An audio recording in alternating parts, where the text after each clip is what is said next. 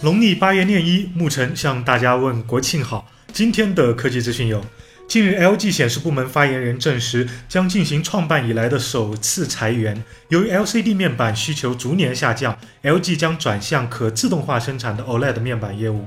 支付宝蚂蚁森林和 OFO 小黄车的合作将在十月十号到期，之后骑行无法再获取蚂蚁森林能量。小黄车真的要黄了吗？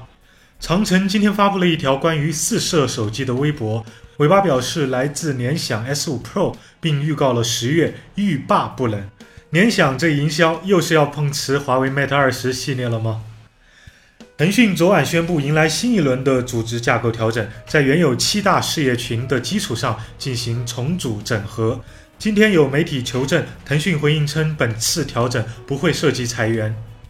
外媒消息，马斯克与美国证券交易委员会达成和解，马斯克将支付两千万美元罚款，并辞去特斯拉董事长一职，但他仍将担任特斯拉的 CEO。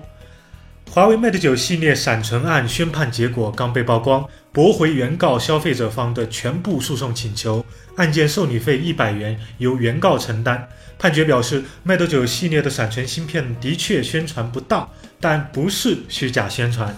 Mate 九系列的闪存属于定制的，拥有大部分 UFS 2.1的特性，但不完整符合 UFS 2.1的标准，不算是通用的 UFS 2.0闪存芯片。对于这样的判决结果，你怎么看？